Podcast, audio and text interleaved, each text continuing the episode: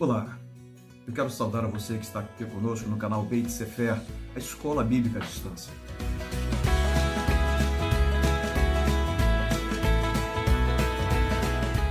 Quero convidar você a partilhar nesses momentos agradáveis acerca de alguns princípios que a Bíblia tem para nós, mais uma vez, sobre a nossa vida financeira.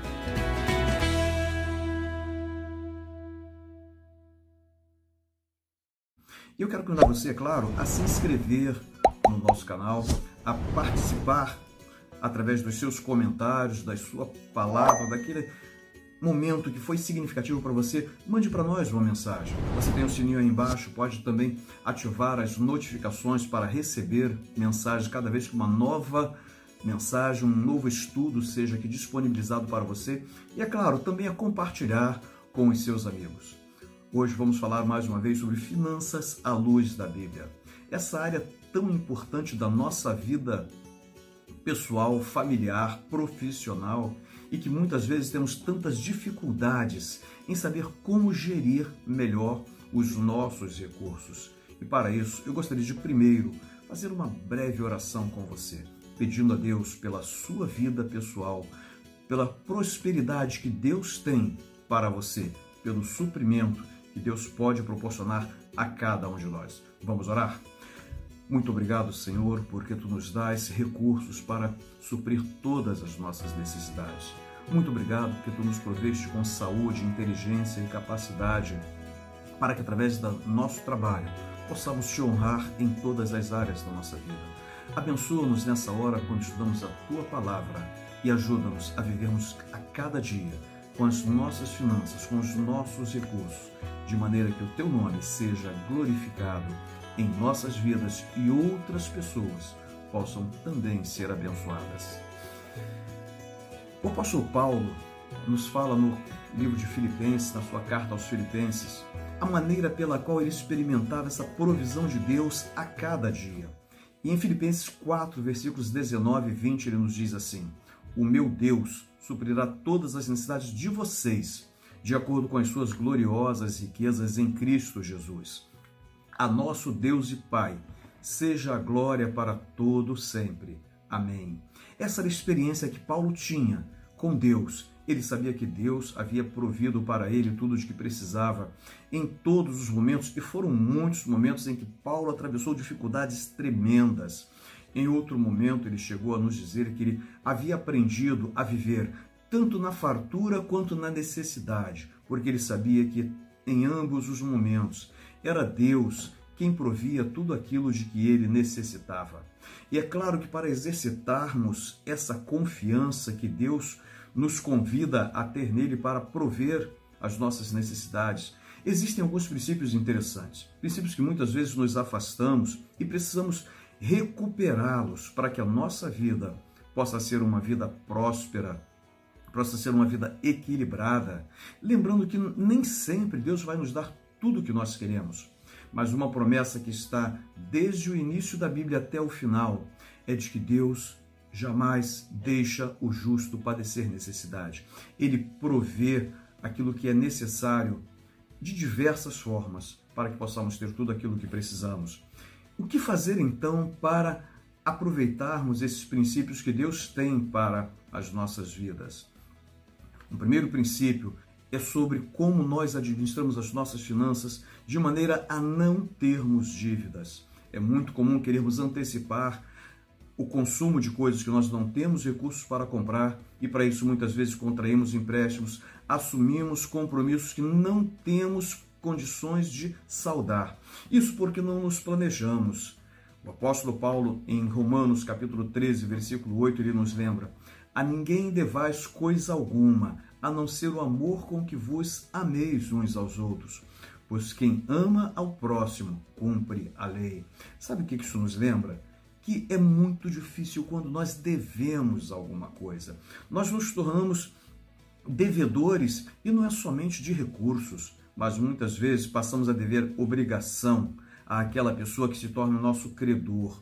E quando nos tornamos devedores, vemos nossos recursos cada vez mais diminuírem.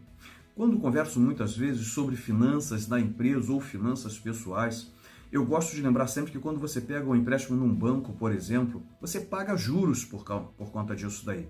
E quando você paga juros, juros é um recurso que não volta. Se você compra um bem qualquer, você vai usufruir desse bem, vai desfrutar dos seus benefícios, mas quando você pega um empréstimo e ele não é bem aplicado, lá na frente, para cada um real que você pegou, você vai pagar sempre alguns centavos a mais. E esses centavos a mais, quando você junta tudo, faz falta no cumprimento de outras obrigações e no suprimento de outras necessidades que você precisa suprir.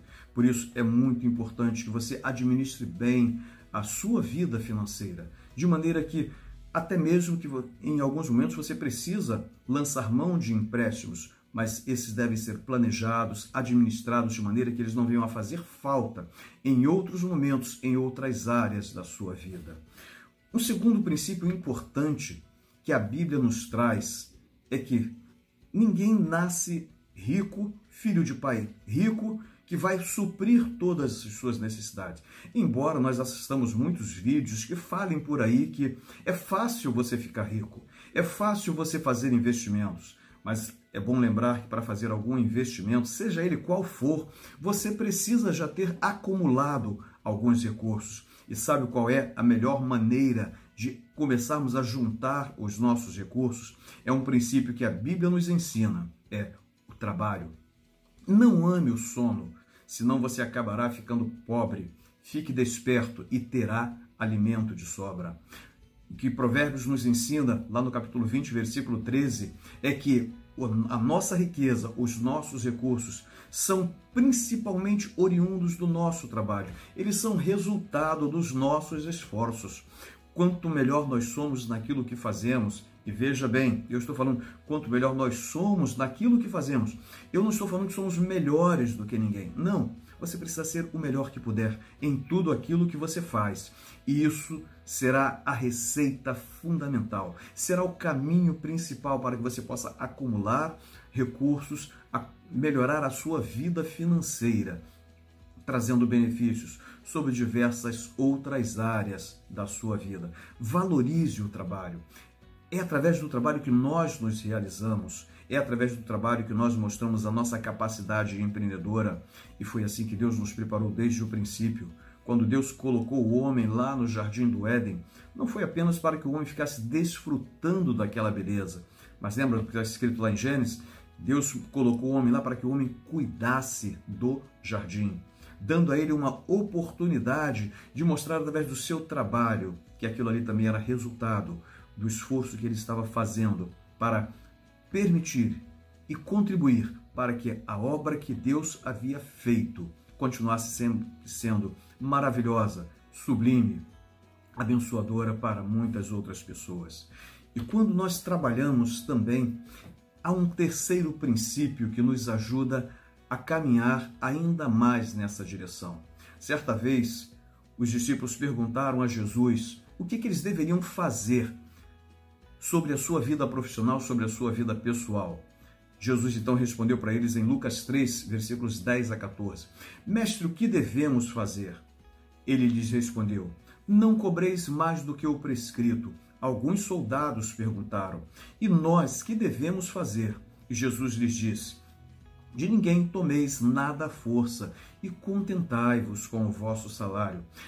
Parece atual essas palavras? É muito difícil encontrarmos isso sendo praticado. Né?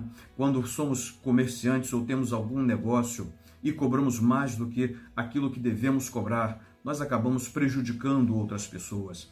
Quando temos uma atividade que nos permite exercer autoridade sobre os outros, isso não nos dá o direito de ultrapassarmos os nossos limites, foi isso que ele respondeu aos soldados: De ninguém tomeis nada à força. E contentai-vos com o vosso salário. Sabe o que isso significa dizer? Não existe espaço para corrupção.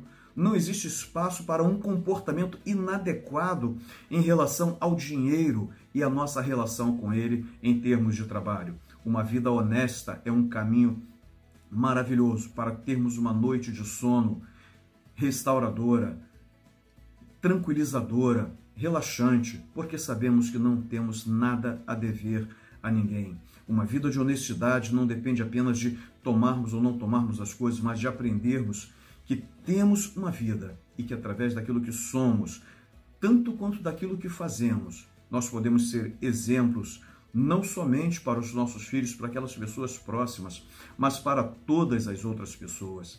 É necessário realmente exercermos esse princípio da honestidade em tudo aquilo que fazemos. Mas um quarto princípio também nos ajuda muito no nosso trabalho, na nossa vida financeira, é o princípio da humildade. E é bem interessante porque a humildade não tem a ver com sermos pessoas que estão sempre de cabeça baixa, que não tomamos uma posição diante de determinadas situações, que não agimos de uma maneira equilibrada em relação às coisas que temos para fazer. Mas humildade significa entendermos e sabermos plenamente quem somos nós, tanto nos nossos melhores potenciais quanto nos nossos mais básicos limites. A humildade é saber exatamente o que somos. E Eclesiastes nos lembra isso. Tudo quanto tiver a mão para fazer, faze-o conforme as tuas forças, porque na sepultura para onde tu vais, não há obra, nem projeto, nem conhecimento, nem sabedoria alguma. Portanto, tudo aquilo que fazemos deve ser expressão maior daquilo que somos. Não se limita a termos capacidade ou não. Mas você já pensou que quando as pessoas não conhecem você, elas geralmente começam a avaliar quem você é pelas coisas que você realizou, por aquilo que você escreveu, por aquilo que você falou, pelo resultado do seu trabalho. Então, fazer com que as pessoas conheçam quem nós somos deve ser feito de uma maneira que tudo aquilo que fazemos é resultado de excelência. É a excelência que nos traz reconhecimento.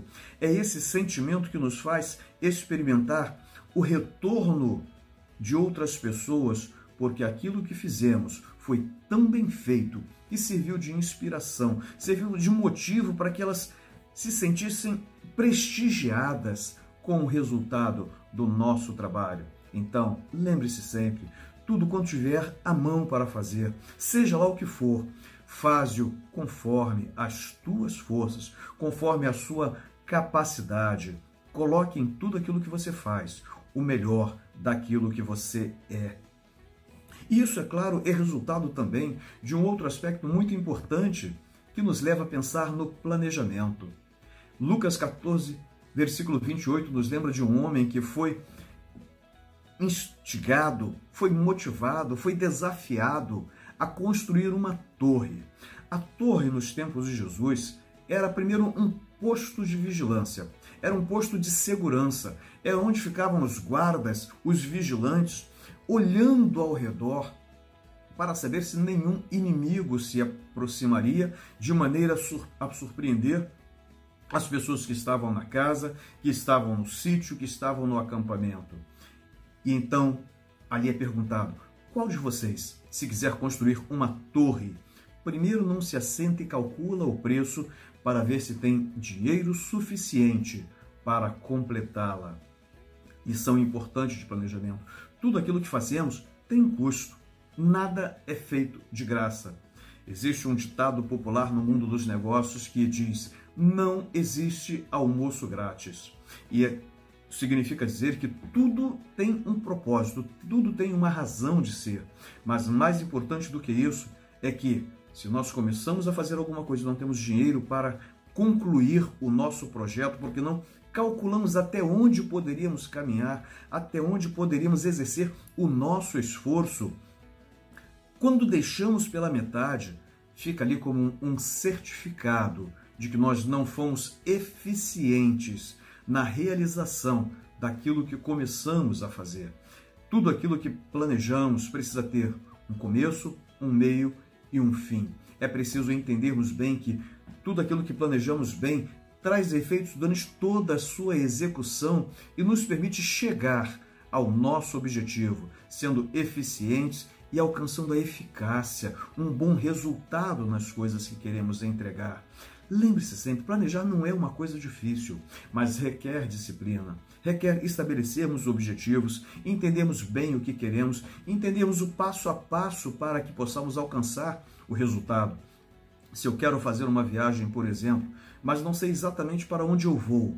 Não sei o que eu vou fazer lá. Não sei se vou de ônibus, de avião, de trem, de metrô, de carro ou até a pé. eu posso ficar pelo meio do caminho porque não terei como chegar. Então, a etapa do planejamento que é mais importante é do, de, antes de começar? Não. É do meio? Não. É do final? Não. O planejamento é uma coisa que nós fazemos constantemente, desde o momento em que decidimos fazer alguma coisa até aquele ponto em que concluímos, mas não vamos parar por ali. A nossa vida não termina no fim dos nossos projetos, mas dali nós começamos outras atividades. Planeje bem as suas atividades e tenha certeza que esses são princípios bíblicos que Deus coloca para nós pela certeza de que a nossa vida vai muito além daquilo que fazemos ou pensamos. Ele tem propósitos maiores para nós, ainda além daquilo que podemos planejar. Mas precisamos ter o planejamento daquelas coisas que cabem a nós realizarmos, porque é nesse caminho que Deus nos abençoa. E para concluirmos, um último princípio é o princípio da generosidade. Os seus discípulos, juntamente com outras pessoas que caminhavam com ele, certa vez perguntaram a Jesus: O que devemos fazer então se queremos que a nossa vida seja abençoada? E perguntava à multidão. Jesus respondia então: Quem tem duas túnicas, reparta com quem não tem nenhuma, e quem tem alimento, faça o mesmo. É a lição da generosidade.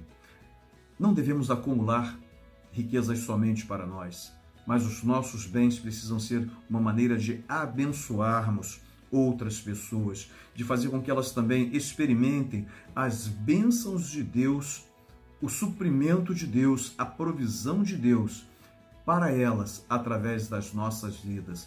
Generosidade é lembrarmos que Deus não nos criou para nós mesmos mas o melhor de nossas vidas precisa ser experimentado através de tudo aquilo que fazemos, compartilhando e dividindo com outras pessoas. Por último, lembre-se: lança o teu pão sobre as águas, e depois de muitos dias ele estará lá. Eclesiastes capítulo 11, versículo 1. Saiba que a provisão de Deus é um celeiro que não finda, mas a nossa parte é semearmos, é crermos nessa provisão e permitirmos que Deus, através da nossa vida, abençoe também outras vidas na mesma medida em que Ele tem abençoado a nós. Mais uma vez, lembre-se de fazer a sua inscrição no canal Beit Sefer. Dá o seu joinha, diz lá que você gostou, toque o sininho lá para que você receba notificação das próximas vezes que tivermos aqui outras mensagens e compartilhe esse conteúdo com todos aqueles que você também deseja que sejam abençoados em todos os sentidos da vida, através dessas porções preciosas da palavra de Deus. Até a próxima!